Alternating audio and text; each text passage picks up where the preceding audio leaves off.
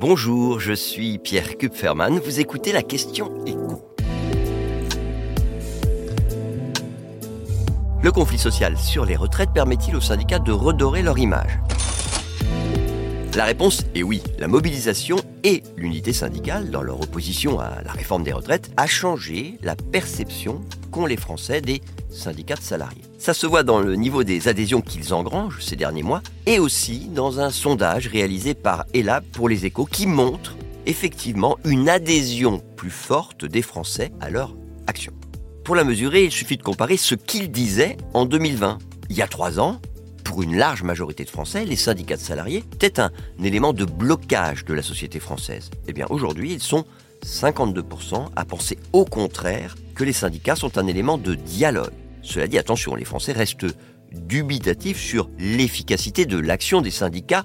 Alors, pas dans les entreprises, 55% hein. des personnes interrogées, pas seulement les salariés, estiment que dans ce cadre-là, pour négocier les augmentations générales de salaire, les, conditions de travail, ils sont efficaces. En revanche, près de 2 Français sur 3 jugent pas vraiment ou pas du tout efficace leur action au niveau national. Ce sont les types d'actions menées par les syndicats que plus d'un Français sur deux ont tendance à critiquer. Une petite majorité juge inefficaces les grèves et les manifestations traditionnelles. Et alors une large majorité juge négativement les pétitions et évidemment encore plus les manifestations violentes. En fait, la seule action qu'une majorité de Français juge efficace, c'est la négociation. Les syndicats dans leur ensemble redorent donc leur blason. Mais est-ce qu'il y a des syndicats qui en profitent plus que d'autres?